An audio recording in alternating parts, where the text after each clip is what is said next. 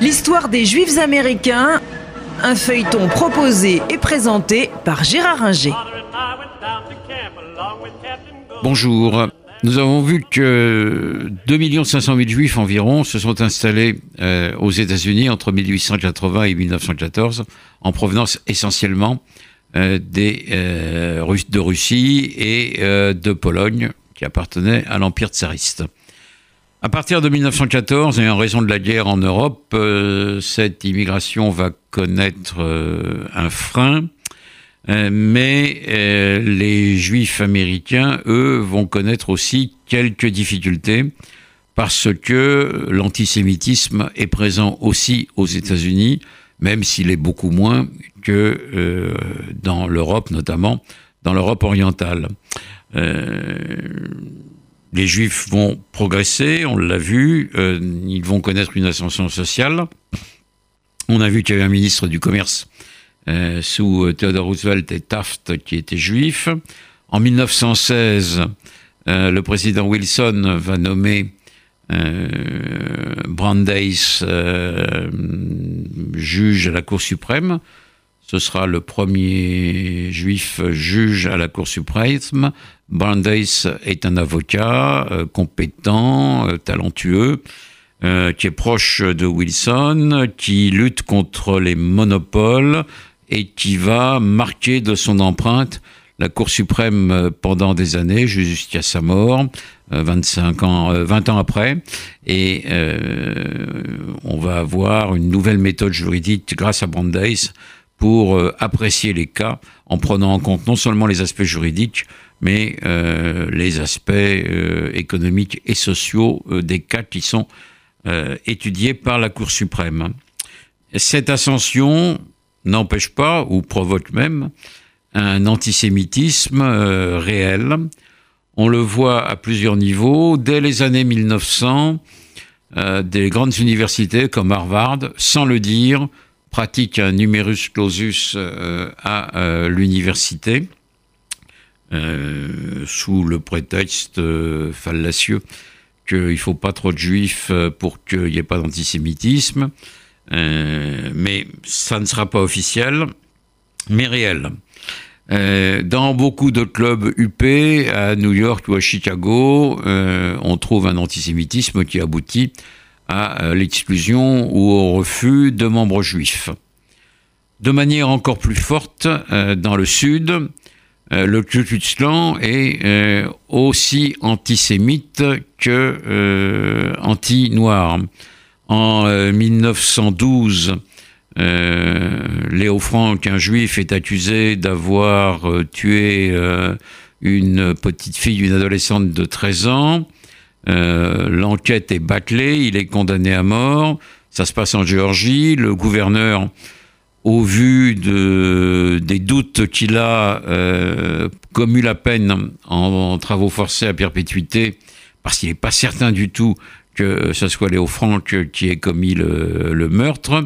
Euh, mais quand euh, la foule apprend cela, elle sort Léo Franck de sa prison et euh, le massacre à l'appel notamment du euh, Et cet événement va provoquer en 1913 la naissance de l'ADL, Anti-Defamation League, euh, qui va lutter contre euh, l'antisémitisme et toutes les formes de racisme euh, aux États-Unis.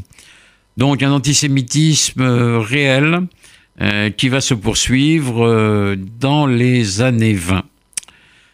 Au moment de la déclaration de guerre, les juifs américains, contrairement à ce qu'on pourrait penser, sont partagés en raison du reste de euh, leur origine euh, russo-polonaise.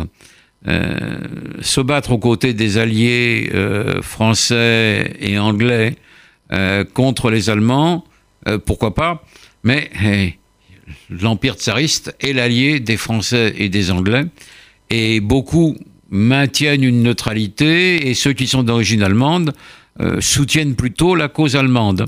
Euh, et donc, contrairement à ce qu'on peut croire, quand euh, Wilson déclare la guerre à l'Empire allemand. les Juifs ne sont pas tous enthousiastes devant cette décision, mais ils, ce sont des citoyens loyaux à l'égard de leur pays et donc euh, il n'y aura pas euh, de problème euh, particulier. La guerre va entraîner un mouvement de solidarité important à l'égard des populations juives. D'abord à l'égard des populations juives de Turquie.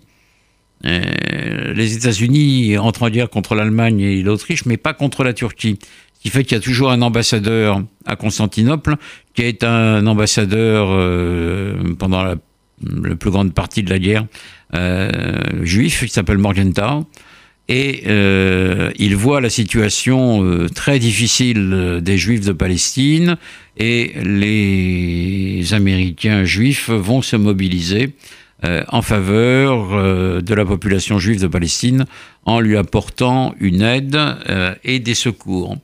C'est à cette époque que se crée le Joint, l'American euh, Jewish Distribution Committee, donc appelé Joint, parce qu'il regroupe l'ensemble des organisations juives américaines pour aider les juifs de Palestine et puis euh, les juifs d'Europe de l'Est victimes de la guerre, des pogroms et euh, des troubles de l'après-guerre. et il va y avoir une aide importante, donc à ce moment-là, à l'égard euh, des euh, juifs polonais et euh, russes victimes de la révolution bolchevique d'un côté et surtout des exactions des Russes blancs de l'autre, sans parler de la guerre russo-polonaise où l'on massacrera les juifs allègrement d'un côté comme de l'autre, et là surtout du côté polonais.